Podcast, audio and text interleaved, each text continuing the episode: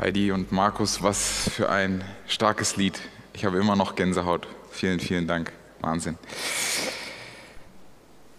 Ja, liebe Gemeinde, ich kann mich, glaube ich, nicht mehr erinnern, wo die Gemeinde so voll war. Ich bin sehr erfreut, dass die Gemeinde wirklich ein Riesensegen. Natürlich die ersten Reihen noch nicht. Vielleicht kommt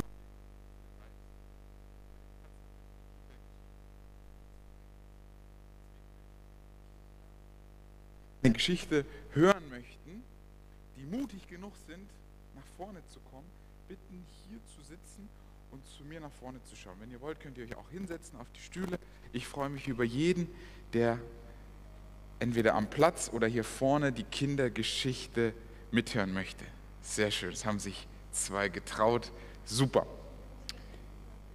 Ja, ihr guckt auch nach den restlichen Kindern. Die brauchen vielleicht noch ein bisschen, sind noch ein bisschen schüchtern. Es kommen noch welche, genau, sehr gut. Das heißt, ich warte noch ganz kurz, es kommen noch ein paar andere. Kein Stress, alles gut. Da kommen sie. Der Felix und der Louis, kommt doch zu mir. Oh, toll. Vielen Dank, dass ihr für die Kindergeschichte gekommen seid. Genau, ihr könnt euch entweder hier noch auf den Stuhl oder zwischen den Stühlen oder hier vorne hinsetzen. Mega cool. Schön, dass ihr da seid für die Kindergeschichte. Ich freue mich sehr. Hi.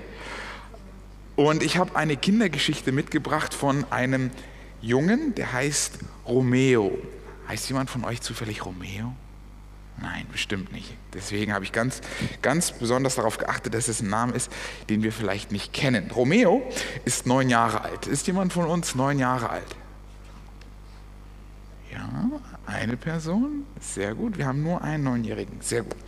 Und Romeo war ein Einzelkind. Neun Jahre alt und ein Einzelkind. Ist jemand von uns Einzelkind? Ein, Kind, ja. Und es ist so oft, dass wenn wir Einzelkinder sind, dann haben wir die ungeteilte Aufmerksamkeit unserer Eltern. Und was bei Romeo passiert ist, dass er mit neun Jahren dann unerwartet ein Geschwisterchen kam. Ein Geschwisterchen war auf dem Weg und der Romeo, den hat das gar nicht gepasst dem hat das gar nicht gepasst. Der hat die Aufmerksamkeit eingesaugt von seinen Eltern und jetzt merkte er, er muss diese Aufmerksamkeit mit, ander, mit seinem Geschwisterchen teilen. Er liebte zwar sein Geschwisterchen, aber ihm fehlte so diese, diese Zeit mit den Eltern und er sah auch manchmal neidisch, wie sie mit diesem Geschwisterchen umgegangen sind und er dachte sich, boah, das ist ja, boah, das mag ich gar nicht. Und einmal war Romeo krank. Er war krank, lag im Bett, hatte Erkältung und er merkte plötzlich, als er krank war, wie die Aufmerksamkeit von seinem Geschwisterchen wieder voll bei ihm war. Und hat er sich gefreut. Jetzt kriege ich Tee an mein Bett gebracht. Ich kriege wieder Geschichten am Abend vorgelesen. Es wird immer das Essen mir gebracht. Boah, das ist sehr toll. Und er wurde gesunder und er merkte, eigentlich will ich gar nicht gesund werden. Weil das so toll ist, wie meine Eltern sich um mich kümmern. Ich würde mich freuen, wenn das immer so bleibt. Und irgendwann merkte der Papa, dass, dass es eigentlich dem Romeo besser geht. Dass er gar kein Fieber mehr hat, dass er gar nicht mehr so rot im Gesicht war, aber dass er trotzdem sagt, ihm geht es ganz schlecht und er ist krank und er will nicht in die Schule und, und, und die sollen doch bitte das so weitermachen. Und dann hat der Papa sich überlegt, nachdem er mit der Mama das besprochen hat, was machen wir denn da? Die haben das nämlich durchschaut, dass das gar nicht mehr so krank ist, der Romeo, und dass der da vielleicht, hm, da vielleicht was vorspielt. Dann haben sie gesagt, wie können wir jetzt mit ihm reden? Was sollen wir jetzt da machen? Und dann haben sie sich besprochen und dann hat der Papa eine Frage gestellt, die wir heute auch in der Predigt hören werden. hat eine ganz wichtige Frage gestellt. Er hat den Romeo gefragt, möchtest du wieder gesund werden? Möchtest du wieder gesund werden? Und der Romeo merkte, das war jetzt nicht einfach so eine beiläufige Frage, sondern es war eine ernste Frage. Der meint es ernst, der Papa. Haben Sie mich wohl durchschaut? Haben Sie mich wohl durchschaut? Und er überlegte kurz und sagte, ja klar, Papa, möchte ich wieder gesund werden. Und der Papa ging wieder und hinterließ den Romeo mit dieser Frage. Er kam eine Stunde später und sagte dem Romeo, Romeo, du weißt, egal was passiert, wir haben jetzt das Geschwisterchen, wir lieben dich, ob du krank bist oder ob du nicht krank bist. Wir lieben dich, ob wir ein zusätzliches Geschwisterchen, ob du jetzt ein zusätzliches Geschwisterchen hast oder nicht, lieben wir dich gleich. Wisst ihr, was Romeo gesagt hat? Oh, ich glaube, mir geht es schon viel besser. Ja. Okay. Okay, I'll translate. Also finish the story and then I'll translate. Alright? Also die Moral der Geschichte ist, bevor ich übersetze, die Frage wurde, ob ich übersetzen kann. Die Moral der Geschichte ist, dass wir manchmal mehr Aufmerksamkeit bekommen von unseren Eltern, von unseren Freunden und manchmal weniger. Aber das heißt nicht, dass sie uns anders lieben. Das heißt immer, dass sie uns gleich lieben, auch wenn wir es vielleicht nicht spüren, ändert das nicht, ob sie uns lieben. Und genauso ist es mit Gott, dass auch manchmal wir das Gefühl haben, er hört nicht unsere Gebete oder wir sind in einer Krise, uns geht es nicht gut und er macht nichts, aber er liebt uns immer gleich. Okay, das ist die Geschichte, die ich heute für euch mitgebracht habe und hoffe, dass es für euch ein Segen war. Vielen Dank, dass ihr vorgekommen seid und dass ihr zugehört habt. Vielen Dank, Fabio, fürs Übersetzen. Ihr dürft euch wieder an eure Plätze setzen.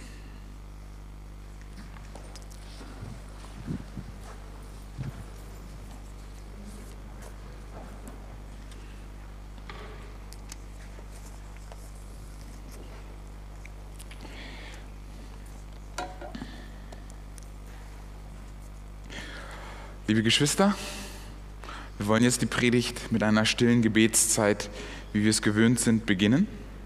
Ich werde da, wie es die Gewohnheit ist, hier vorne niederknien, eine Zeit der Stille haben, die euch als Gemeinde die Möglichkeit gibt, auch für euch selber, für den Gottesdienst, für diese Zeit jetzt zu beten.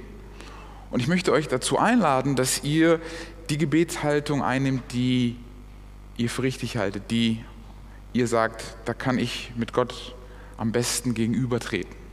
Das mag sein im Sitzen, das mag sein im Stehen, das mag aber auch sein im Niederknien. Ich werde jetzt für das stille Gebet niederknien und lade euch auch ein, jetzt diese Gebetszeit zu nutzen.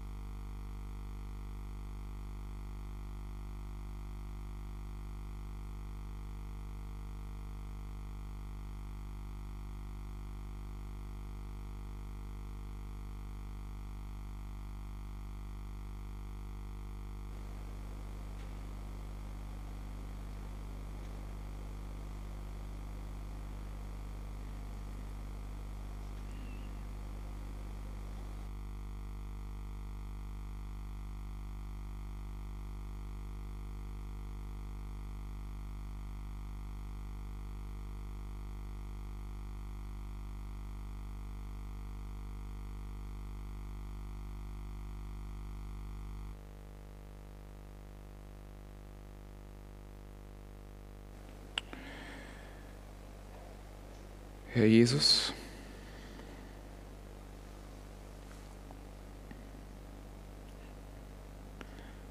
es ist Sabbat und wir haben uns, wie für viele von uns, nach unserer Gewohnheit hier versammelt in deinem Haus. Wir möchten dich einladen, Herr Jesus, ganz besonders durch deinen Heiligen Geist nicht nur unser Gast, sondern auch unser Gastgeber zu sein. Wir möchten dich bitten, Herr Jesus, dass du jetzt uns hier erleben und spüren lässt, dass du da bist. Jesus, du siehst, dass jeder hier ein Stück weit an einem anderen Punkt in seinem Leben ist und steht. Und ich möchte dich bitten, dass du jeden ganz persönlich durch deinen Geist ansprichst. Jesus, wir sind davon überzeugt, dass die Predigt, dass der Gottesdienst das ist, was du uns geschenkt hast und was uns dient zur Erbauung, zur Ermahnung und zur Stärkung im Glauben. Nicht nur für den Glauben, sondern auch für das Leben. Und ich bitte dich, Herr Jesus, dass wir das erleben dürfen. Nicht durch meine Vorbereitung, nicht durch das, was ich tue, sondern durch das, was du durch mich tust, Herr Jesus. Mögest du verherrlicht werden. Mögest du die Ehre heute hier durch das gesprochene Wort, durch dein, deine Bibel, Herr Jesus, möge es geschehen. Ich möchte dich bitten, dass alles, was stört, dass alles, was im Weg ist, dass du es von uns nimmst. Ich bitte dich um einen besonderen Segen auch für die, die jetzt an den Bildschirmen sind, dass du auch sie segnest, über dieses Medium. Dass sie jetzt auch sich konzentrieren können und auch voll dabei sind. Dass sie auch deinen Geist erleben dürfen. Ich bitte dich, dass du mir und uns, uns unsere Sünden vergibst. Dass du uns reinigst und wäscht. wir haben es auch in der Lektion gelesen, Herr Jesus, dass du uns beibringst zu vergeben. Uns selber wie auch anderen. Dass du uns hilfst, Herr Jesus, mit deinem Kleid der Gerechtigkeit unterwegs zu sein. Wir bitten dich, Herr Jesus, dass du dieses Gebet in deinem Namen erhörst. Amen.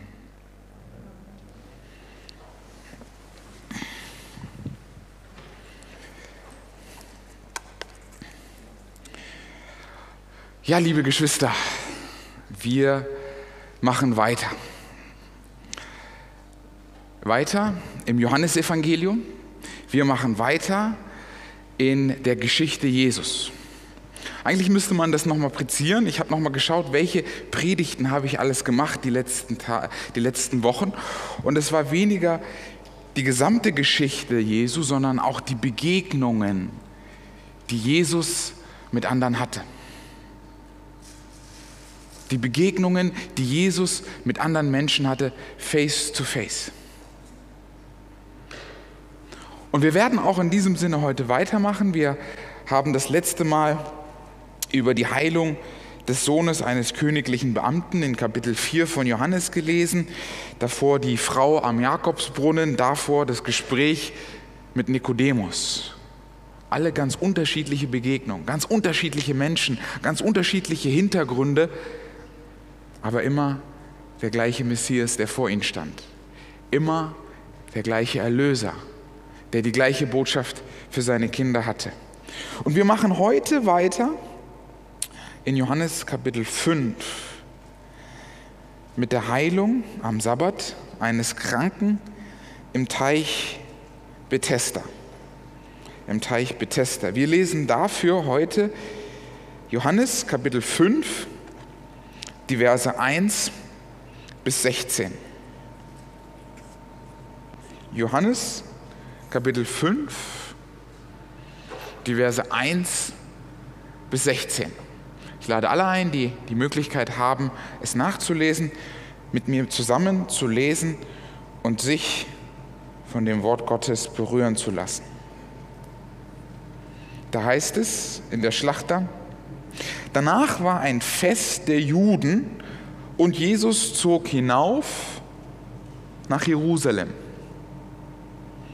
Es ist aber in Jerusalem beim Schaftor ein Teich, der auf Hebräisch Bethesda heißt und fünf Säulenhallen hat. In diesen lag eine große Menge von Kranken, Blinden, Lahmen und Abgezerrten, welche auf die Bewegung des Wassers warteten.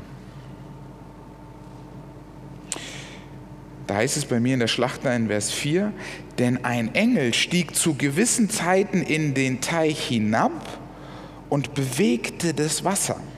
Wer nun nach der Bewegung des Wassers zuerst hineinstieg, der wurde gesund, mit welcher Krankheit er auch geplagt war. Es war aber ein Mensch dort, der 38 Jahre in der Krankheit zugebracht hatte. Als Jesus diesen da lag, sah, da liegen sah und erfuhr, dass er schon so lange in diesem Zustand war, spricht er zu ihm, willst du gesund werden? Willst du gesund werden? Der Krank wortete, antwortete ihm, Herr, ich habe keinen Mensch, der mich in den Teich bringt, wenn das Wasser sich bewegt wird. Während ich aber selbst gehe, steigt ein anderer vor mir hinab. Jesus spricht zu ihm, steh auf, nimm deine Liegematte und gehe umher. Und sogleich wurde der Mensch gesund, hob seine Liegematte auf und ging umher. Es war aber Sabbat an jenem Tag. Nun sprachen die Juden zu dem Geheilten, es ist Sabbat, es ist dir nicht erlaubt, die Liegematte zu tragen. Er antwortete ihnen, der mich gesund machte, der sprach zu mir, nimm deine Liegematte und gehe umher. Da fragten sie ihn, wer ist dieser Mensch? Wer ist dieser Mensch, der zu dir gesagt hat, nimm deine Liegematte und geh umher? Aber der Geheilte wusste nicht, wer es war. Denn Jesus war weggegangen, weil es so viel Volk an dem Ort war. Danach findet ihn Jesus im Tempel und spricht zu ihm, siehe, du bist gesund geworden. Sündige hinfort nicht mehr, damit dir nicht etwas Schlimmeres widerfährt. Da ging der Mensch hin und verkündete den Juden, dass es Jesus war. Dass es Jesus war, der ihn gesund gemacht hatte. Und deshalb verfolgten die Juden Jesus und suchten ihn zu töten, weil er dies am Sabbat getan hatte. Wieder eine Geschichte. Eine Geschichte einer Heilung. Wir finden ein ganz anderes Muster jedoch von dieser Geschichte und der Geschichte, die wir das letzte Mal gehört haben im Johannes. Das Szenario wird gesetzt, das Setting wird gemacht. Wir befinden uns in Jerusalem, der Hauptstadt des Volkes Israels, das Hauptstadt, wo die Feierlichkeiten immer stattfanden, der Ort, wo geopfert war, der Ort, wo der Tempel war. Das ist das Setting, was uns gemacht hat. Und wir finden eine fröhliche Stimmung, eine Zeit der Besinnung, eine Zeit des Feierns.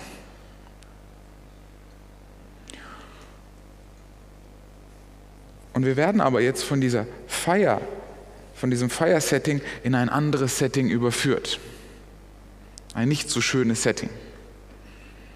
Ein Setting, wo Lahme, Kranke, Blinde sich versammeln, um Heilung zu suchen. Es scheint so, dass Jesus fernweg von der Feierlichkeit geht und zu diesen Kranken hinausgeht. Uns wird beschrieben in dem Text, dass dieser Teich, dieser Ort Bethesda heißt. Weiß jemand, was Bethesda heißt? Vielleicht jemand, was Bethlehem bedeutet. Bethel, ich habe es gehört? Brothaus, ganz genau. Bethlehem bedeutet Brothaus. Wenn ihr im Hebräischen oder einen hebräischen Namen findet, wo Bet davor steht, dann bedeutet es Haus. Bethlehem war das Haus des Brotes. Bethel, El, das finden wir auch in Namen, Daniel, Raphael, war die Kurzform für Gott. Elohim, El. Das heißt, Bethel war das Haus Gottes. Bethesda, wo wir uns jetzt befinden, war hebräisch und bedeutete Haus der Gnade. Haus der Gnade. Ein Sinnbild eigentlich für die Gemeinde. Wir, die wir seine Gnade erlebt haben, sollten das Haus der Gnade sein. Bethesda, das Haus der Gnade. Und so finden wir jetzt Jesus auf den Weg dahin. Und was interessant ist, ist, dass wir hier in Vers 4 eine kleine Hinzufügung haben. Wir haben hier in Vers 4, ich habe es nochmal nachgeschaut, das ist im Englischen genauso wie im Deutschen, dass einige Bibeln diesen Vers 4 drin haben und einigen nicht. Wenn ihr die Elberfelder oder die Luther habt, dann werdet ihr diesen Text vielleicht in Klammern sehen und unten dran gefügt. In der Schlachter wird dieser Text jedoch angeführt. Warum? Der Grund ist der, dass in den allerältesten Manuskripten der Bibel Vers 4 nicht drin war. Und dass man erst 300 nach Christus das gefunden hat und man vermutet, dass das eine Erklärung ist für den Bibelleser, denn ich wusste, was ist denn dieser Teich Bethesda? Warum warten die denn auf das Wasser? Ist das Wasser irgendwie heilig? Kommt es aus einer gewissen Quelle? Wo kommt denn dieses Wasser her?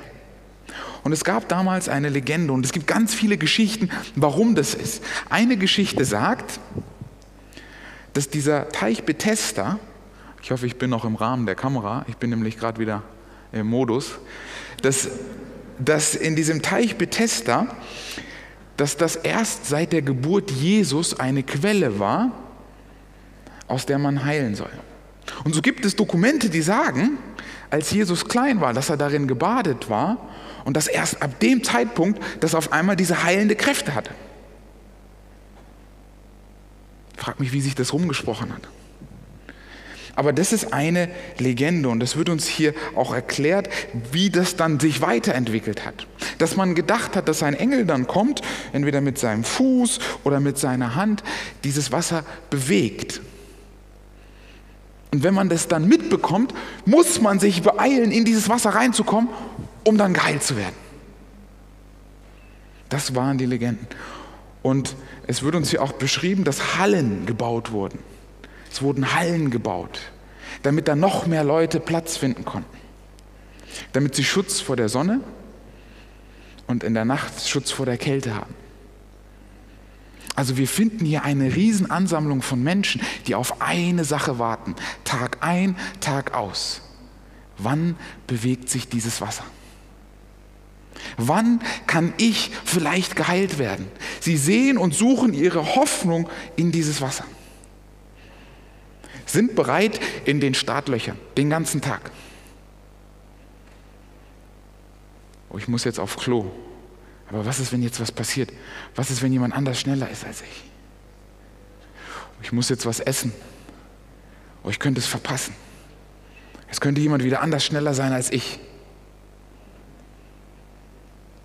Ich versuche euch ein Stück weit in das Setting hineinzubringen, in dem wir uns hier befinden. Und es war auch kein schöner Ort. Wenn es heiß ist und die Blinden und die Lahmen, und uns wird berichtet, dass der Mensch, von dem wir dort reden, lahm war. Was ist, wenn er seinen Stuhlgang nicht kontrollieren konnte? Was ist, wenn es anderen so ging? Wie muss dieser Ort wohl gerochen haben? Wie muss dieser Ort wohl ausgesehen haben? Kein romantischer Ort, kein Ort, wo man ein Date macht, kein Ort, wo man ein Freudenfest feiert. Was interessant ist, ist, dass dieser Ort tatsächlich auch archäologisch geborgen wurde. Wenn ihr nach Israel geht, könnt ihr diesen Ort auch besuchen. Er wurde gefunden. Wie gesagt, die Streitigkeiten liegen immer noch über den Text, aber wir finden hier nichts, was das Evangelium als Gesamtes irgendwie gefährden oder ein anderes Licht auf es werfen könnte. Ich bin der Überzeugung, dass dies, meine persönliche Überzeugung, eine Legende der damaligen Zeit war. Dass Gott so nicht handelt und sagt, der Stärkste, der Schnellste, der kriegt meine Gnade, der kriegt meine Heilung. Dass das nicht etwas war, was von Gott ausging, das ist meine persönliche Überzeugung und Verständnis. Ich möchte euch wieder zurückbringen vor Ort. Wie schwer muss es wohl für Verwandte und Freunde gewesen sein, ihnen was zu essen zu bringen? Vielleicht sie zu besuchen. Ich arbeite diese Predigt aus und mir kam eine Geschichte. Ein Bruder, der im Nürnberger Raum war, hatte einen verheerenden Unfall. Und wir wollten ihn im Krankenhaus besuchen. Ich war nicht alleine, ich hatte zwei andere Brüder mit eingepackt und er war in Erlangen im Krankenhaus. Es nicken schon eine, weil sie die Geschichte oder die Person jetzt vielleicht identifiziert haben. Und ich erinnere mich an folgende Szene, dass wir in dieses Krankenhaus kommen und auf einmal ein Geruch im Raum war. Wir waren noch gar nicht bei ihm. Wir sind auf dem Weg zur Station. Wir bewegen uns. Und ein Geruch kam über uns. Und meine zwei Mitbegleiter mussten sich schon ziemlich anstrengen. Es ist ein Geruch, den man nicht erklären kann. Ein Geruch, eine Mischung aus Medizin und Sterben und Tod und, und Gerinnung. Und es war ein, ein ganz beißender Geruch. Ich weiß, einer meiner Mitgefährten hat kurz Hallo gesagt und gesagt, ich pack das nicht mehr. Ich pack diesen Geruch nicht mehr, ich muss hier wieder gehen. Der andere war noch bis zum ersten Gebet da und hat dann auch gesagt, ich muss jetzt auch gehen, ich schaffe das nicht mehr. Und dann fragten, fragten sie mich auf dem Heimweg, warum war der Geruch für dich kein Problem? Hast du das nicht gerochen? Hast du was an der Nase? Ich habe gesagt, ich, ich kenne diesen Geruch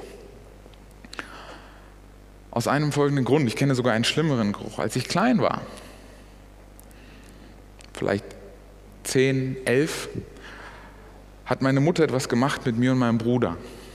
Wir lebten in Sambia, damals eins der ärmsten Länder der Welt, und hat uns in das große Krankenhaus mitgenommen. Sie hat damals für den Rotary Club mitgewirkt und hat dort Spenden gesammelt. Rotary Club war ein, ein, Verein, wo Wohlhabende hingegangen sind, ihr Geld gebracht haben für wohltätige Zwecke und sich auch selber engagiert haben. Ähnlich ist zum Beispiel Lions Club und so weiter und so fort. Und was sie gemacht hat, ist, sie ist mit uns einmal die Woche, einmal im Monat, so in dem, in dem Dreh, ich kann mich nicht genau erinnern, hat sie immer zwei große Einkaufswagen voll Essen, voll Medizin, voll Kuscheltiere und so weiter und so fort gepackt. Und hat mich und meinen Bruder mitgenommen. Und hat gesagt, ich weiß, ihr habt keine Lust drauf, aber ich will, dass ihr mitkommt. Ich weiß, dass das, was ihr jetzt erleben wird, nicht das Schönste ist, aber ich will, dass ihr mitkommt. Und daher kann ich, kannte ich diesen Geruch. Und dieser Geruch war noch stärker, weil die Hitze in diesem Land noch größer war. Und die Sanitäranlagen und die Hygiene ganz anders waren, als wir es hier in Deutschland kennen. Und dann sagte meine Mutter einen Satz, den ich nie vergessen werde, als sie uns immer wieder ins Krankenhaus gebracht hat. Sie sagte, ich will, dass ihr wisst, zwei Sachen. Das erste, dass ihr unendlich privilegiert seid. Dass ihr unendlich privilegiert seid. Das Zweite, was ich will, dass ihr wisst, ist, dass ihr nichts dafür getan habt und es unverdient ist, dass ihr privilegiert seid. Dass ihr dieses Geschenk habt, dass ihr diese Lebensqualität habt. Das ist mir nie aus dem Kopf gegangen, bis heute. Und so kenne ich nun diesen beißenden Geruch, der auf toten, kranken, so liegt. Und dieser Geruch herrscht hier vor. Und Jesus kommt in diese Szene hinein und sieht einen einzigen Mann und pickt ihn raus. Und ich dachte mir, yeah, jetzt habe ich, hab ich einen Text, wo ich beweisen kann, wie die Texte davor, Jesus hat immer einzeln geheilt. So das, was die, das die Charismaten machen, das ist, das, ist, das ist Blödsinn. Aber ich musste mich korrigieren lassen, er hat auch viele gleichzeitig geheilt. Und Ellen White schreibt es auch in diesem Text, dass er mehr heilen wollte, es aber nicht konnte, weil die Rache der Pharisäer viel härter und spürbarer wäre. Und dass er deswegen nur einen einzigen rauspickt. Und was auch interessant ist, im Vergleich zu allen anderen Heilungsgeschichten oder vielen anderen Heilungsgeschichten, ist, dass Jesus den Kranken rauspickt. Sonst kommen die Heilenden, die, die, die Heilungsbedürftigen immer zu Jesus. Jesus, ich habe gehört. Jesus, mir wurde gesagt. Jesus, ich weiß. Kannst du mich heilen? Kannst du was für so und so tun? Und wir finden hier eine Geschichte von jemandem, den Jesus gar nicht kennt. Der dann als an einem späteren Punkt gefragt wird, wer hat dich geheilt? Keine Ahnung. Und was auch sonderlich ist, und das ist ganz besonders her hervorzuheben an dieser Geschichte, ein Sohn lebt und der Mensch glaubte. Und der Mensch glaubte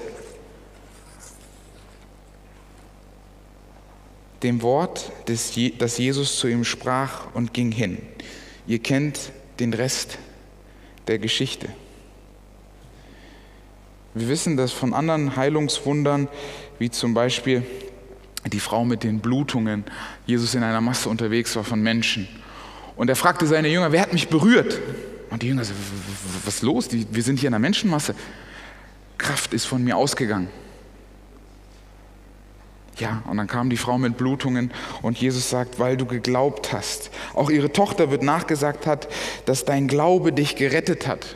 Wir erinnern uns an die zehn Aussätzigen, wo es auch heißt, euer Glaube hat euch wiederhergestellt. Und wir finden hier eine Geschichte vor, wo Gott heilt, wo Gott rettet, wo kein Glaube von dem Erhaltenden eine Rolle spielt.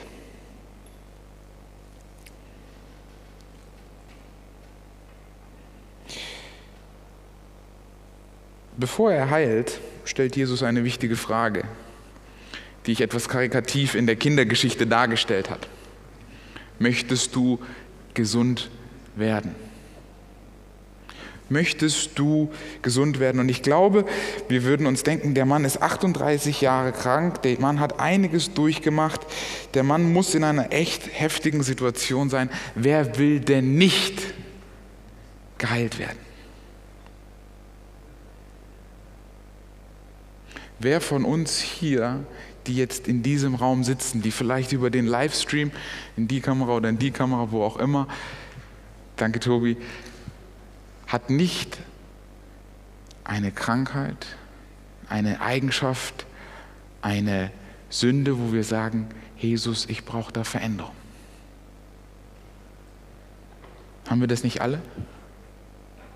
Dass wir etwas haben, wo wir vielleicht sagen, da würde ich gerne eine Änderung haben? Wenn ihr jetzt lange überlegen müsst, könnt ihr sicherlich euren Partner fragen, dem würde einiges einfallen. Fragt eure Kinder oder eure Eltern, denen wird sicherlich auch einiges einfallen, was wir vielleicht ändern könnten, was wir vielleicht für Eigenschaften haben. Aber genau so stellt uns Jesus diese Frage. Auch wenn wir nicht gelähmt sind, auch wenn wir nicht verkrüppelt sind, auch wenn es außerlich in die Gesellschaft nicht so hineinwirkt, fragt er dich und fragt er mich, willst du gesund werden? Willst du geheilt werden? Willst du wiederhergestellt werden? Willst du neu gemacht werden? Und jeder schaut in sein Leben und wird zu einer persönlichen Antwort kommen. Na klar, Jesus. Oder vielleicht, na, eigentlich passt es. Und wir sehen, dass wie bei dem Lahmen hier in dieser Geschichte, dass er was entgegengebringt zu, zu, zu seiner Heilung hat. Das Erste, was er bringt, hey, ich würde gern geheilt werden, ich würde gern, aber es, es, trägt mich keiner an das Wasser und es ist, ich habe keine Ressourcen, ich habe keine Möglichkeiten, ich, ich, ich würde gern, aber ich kann nicht. Ich kann nicht heil werden. Was spricht gegen unsere Heilung? Er findet hier Gründe, auch immer wieder in meinem Dienst, dass wir Dinge für Dinge stehen und dass wir Dinge sagen, aber sagen, ja, in meinem Fall ist es ja anders. Ich, ich, ich glaube schon an den Zehnten, aber in meinem Fall ist es anders. Ja, ich, ich glaube schon, dass dieses Verhalten Sünde ist und dass es nicht gut ist, aber du musst mich verstehen, in meinem Fall ist es anders. Ja, ich, ich, ich, ich, ich, ich versuche das ja mit dem Partner und, und so weiter, aber äh, du musst mich verstehen, in meinem Fall ist das ja anders.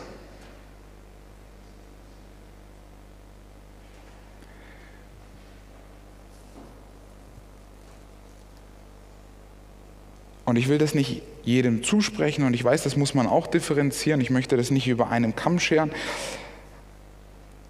Aber wir sehen, dass es hier eine potenzielle Situation gibt, die ich gerne mit folgendem Spruch immer benenne. Manchmal kämpfen wir lieber mit dem Teufel, den wir kennen, als mit dem Teufel, den wir nicht kennen. Lieber bleibe ich in dem Problem, wo ich schon vielleicht gemütlich geworden bin, wo ich mich vielleicht auskenne, wo ich weiß, was es bedeutet, als mit einer Veränderung, als mit was Neuem, was, was ich nicht kenne, wo ich noch nicht weiß, wie das ausgeht und was das für mich bedeutet. Und der nächste Grund ist, warum ich glaube, dass was hier entgegen seiner Heilung steht oder der Beantwortung seiner Frage, ist Hoffnungslosigkeit. Und ich glaube, das ist auch ganz oft ein Grund, der uns im Wege steht zur Heilung. 38 Jahre, ich habe schon alles versucht. Ja, ich habe diese Sünden in meinem Leben, aber ich habe schon dafür gebetet. Ich habe schon alles versucht, das wird der Herr nicht von mir nehmen. Was soll ich denn noch tun? Hoffnungslosigkeit und Verzweiflung steht auch oft im Wege unseres Glaubens und unserer Heilung. Und so sagt es selbst Jesus in Matthäus Kapitel 9, Vers 12, ich bin gekommen für die Schwachen denn die Starken brauchen keinen Arzt. Die, die sagen, dass sie Hilfe brauchen, die, die erkennen, dass sie ein Problem haben, die können geheilt werden. Und ich benutze immer dieses gleiche Bild. Stellt euch vor, ich komme zu dir, ich schneide dir das Bein ab und äh, du sagst, hey, mir geht's gut. Und ich sage, nee, ich muss unbedingt die Ambulanz anrufen, das muss dir doch geholfen werden. Ich habe nichts. Erst wenn du erkennst, dass du ein Problem hast, dass du eine Krankheit hast, erst dann kannst du geheilt werden.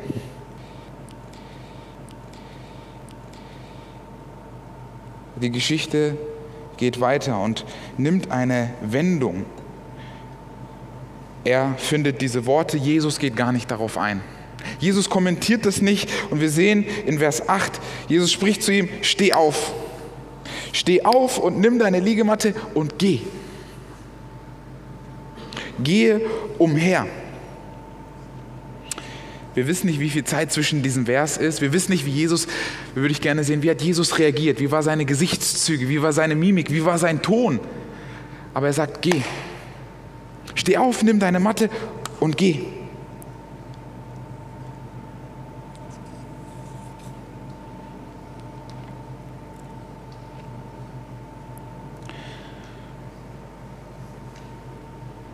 Und wir sehen, dass er aufsteht, gesund wird und dass eine ganz neue Spirale anfängt, die mit dem Sabbat eingeleitet wird. Ich habe es vorhin erwähnt, wir sehen in dieser Heilung ein etwas eigenartiges Muster, weil wir verwirrt werden, weil wir alle anderen Heilungswunder immer mit Glauben kennen. Und ich glaube, dass uns diese Geschichte an diesem Punkt ein Stück weit herausfordern will. Ein Stück weit zeigen möchte, dass Jesus und Gottes Methoden der Heilung und der Rettung nicht immer gleich sind. Dass wie er wirkt und wie er rettet und wann er rettet und ob er rettet, nicht immer gleich sind, nicht immer dem gleichen Muster entsprechen. Und wir hätten gerne Muster, wir hätten gerne eine Ordnung, wir hätten gerne, wenn ich fünf Stunden auf meinen Knien bin, dann weiß ich, dann bekomme ich das. Ich hätte gern, wenn ich drei Stunden auf meinen Knien bete und es wirklich aufrichtig meine, dann passiert dies. Vielleicht wie mit den Opfern. Aber diese Geschichte zeigt uns, dass Gott entgegen unseres Bedürfnisses nach einem Muster, nach einer Ordnung hier anders heilt.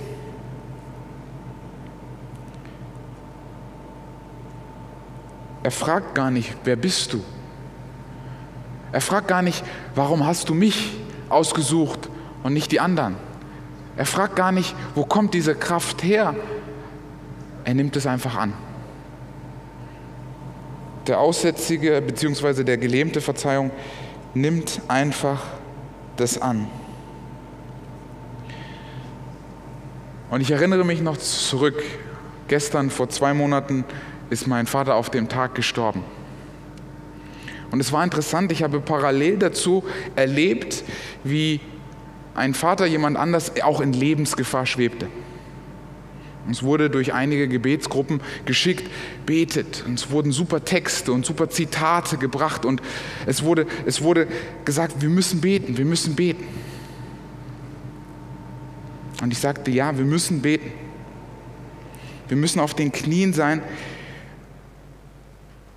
Aber was ist, wenn das nicht reicht? wenn das, was ich mir wünsche im Gebet, nicht passiert. Egal wie viel ich auf den Knien bin, egal wie viel ich bete.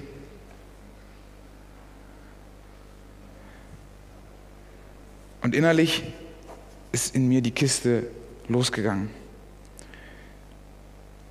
Dafür beten viel mehr Leute als vielleicht für meinen Vater. Da sind viel mehr Texte im Umlauf als für meinen Vater. Und leider sind beide unsere Väter gestorben.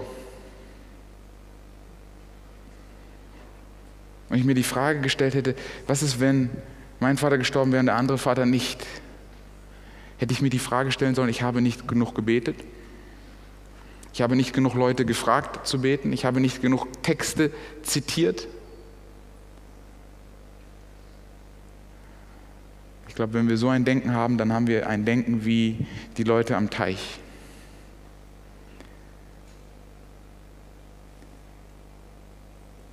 Ich habe angefangen danach zu bitten, Herr Jesus, dein Wille geschehe und nicht mein Wille.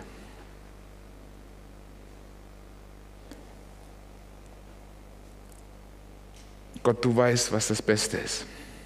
Noch mehr als ich das weiß. Du weißt, was gut und was richtig ist über das hinaus, was ich sehe. Und ich vertraue und glaube dir, dass du es gut machen wirst.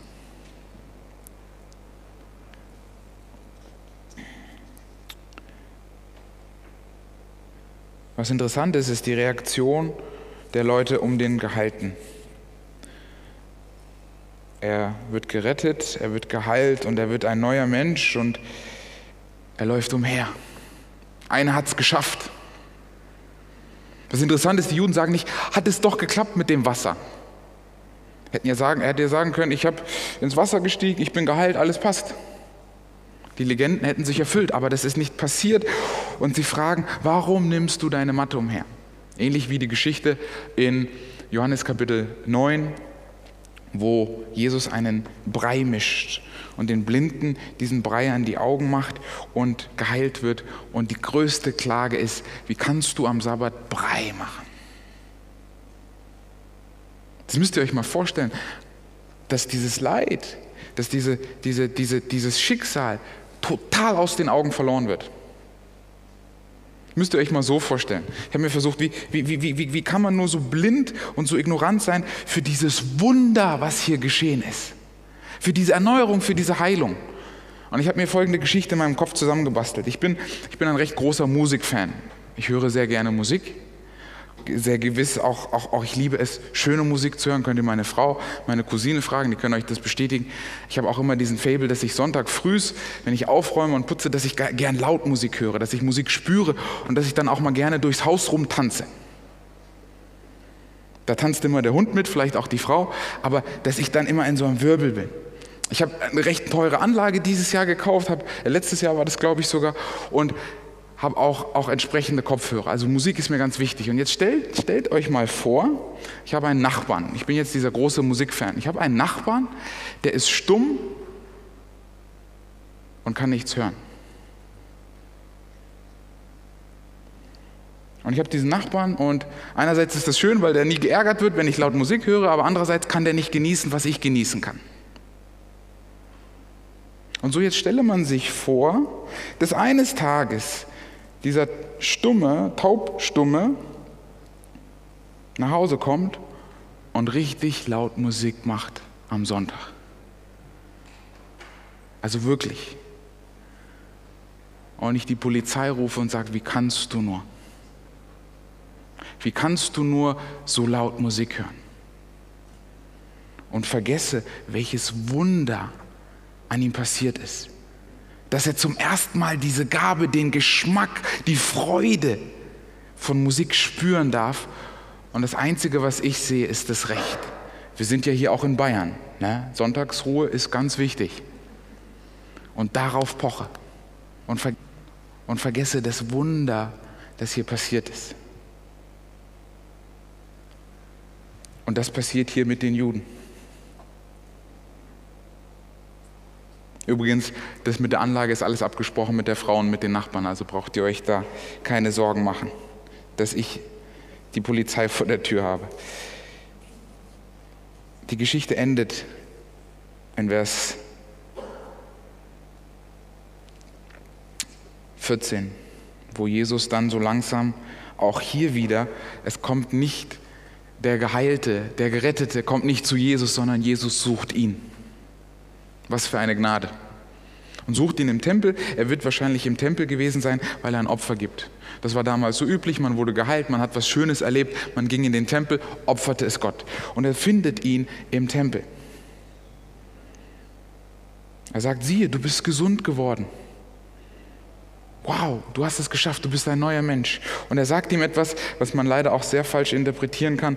Sündige hinfort nicht mehr damit dir nicht etwas Schlimmeres widerfährt. Und auch das muss ich jetzt ausdifferenzieren, weil was er hier sagt, wir sehen einen Zusammenhang zwischen Krankheit und Sünde.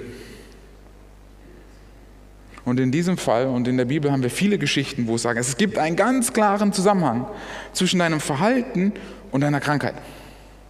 Wir haben aber auch genauso Geschichten auf der anderen Seite, die sagen, deine Krankheit und dein Lebensstil und das, was du tust, haben überhaupt keinen Zusammenhang. Und das zu sagen, weil es Jesus sagt und es zu verallgemeinern, dass das immer so ist, würde der Bibel nicht gerecht werden. Also hier kann man gleich sagen, der Zusammenhang von Sünde und Krankheit, ja, er ist irgendwo da, aber nicht immer anwendbar. Siehe zum Beispiel Hiob. Und jetzt sagt ihm Jesus das. Auch da, wir hören nicht den Ton raus, wir hören nicht raus, wie er es meint, aber er meint es gut und er meint es zum Wohl des Geheilten. Und was macht er? In Vers 15, der vorletzte Vers, da ging der Mensch hin, verkündet den Juden, dass, dass es Jesus war, der ihn gesund gemacht hat. Und ich habe mir diese Frage gestellt, was ist das für eine Motivation? Warum machst du das jetzt? Machst du das jetzt, weil du petzt? Weil du jetzt sagen willst, der war das, der hat mich geheilt? Ihr sucht den, der hat den Sabbat gebrochen? Oder sagt er das aus Freude, aus Dankbarkeit, aus Verbundenheit, aus Beziehung? Jesus war es, der mich geheilt hat. Wir sehen, dass das bei den zehn, ähm, zehn Leprakranken, die, die zehn Aussätzigen, auch genauso ist, dass da keiner zurückkommt, um Jesus zu suchen, beziehungsweise nur einer zurückkommt, um Jesus zu danken. Auch hier sehen wir unterschiedliche Umgang mit der Heilung und mit dem Wirken Gottes. Und es endet mit Vers 16.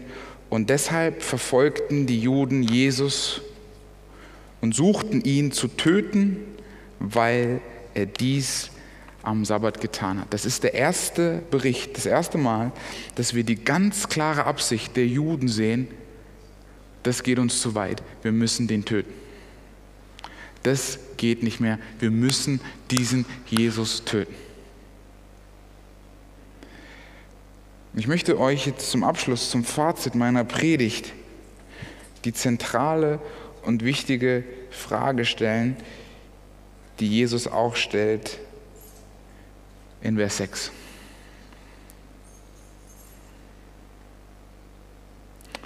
Möchtest du geheilt werden? Möchtest du verändert werden?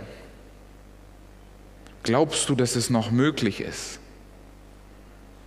Mit deiner Gewohnheit, mit deiner Krankheit, mit deiner Sünde, mit deinem Lebensstil, was es auch immer sein mag.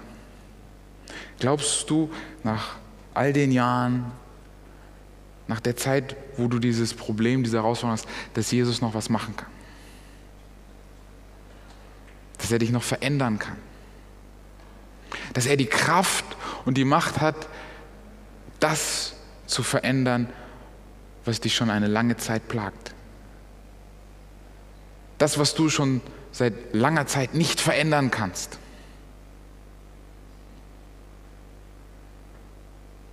Glaubst du, dass er das tun kann? Glaubst du, dass er das tun möchte? Das ist die Frage, die uns dieser Text fragt. Amen. Wir wollen beten.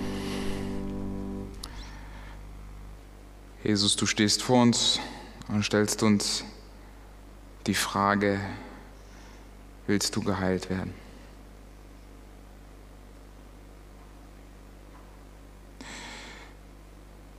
Und wir haben diese Geschichte als Vorlauf vielleicht, auch diese, diese Geschichte als Vorbild. Was werden wir antworten, wenn du uns fragst?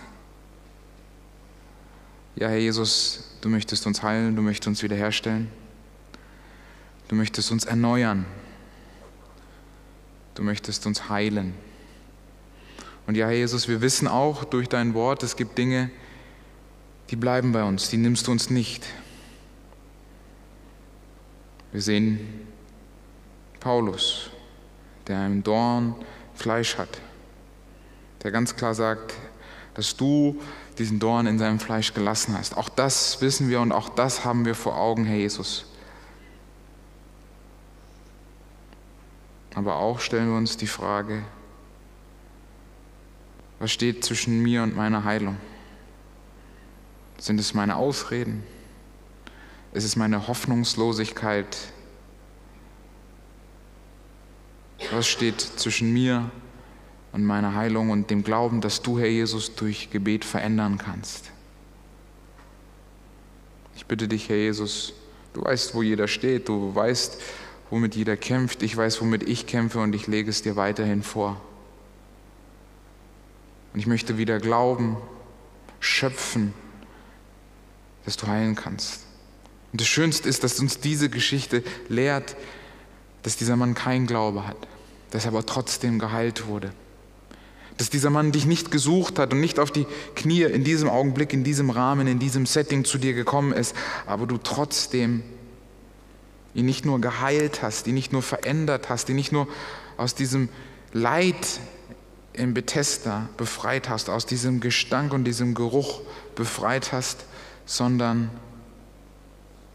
dass du ihn danach noch gesucht hast, dass du ihm noch eine Empfehlung gegeben hast für sein Leben lang, etwas Nachhaltiges, etwas mitgegeben hast.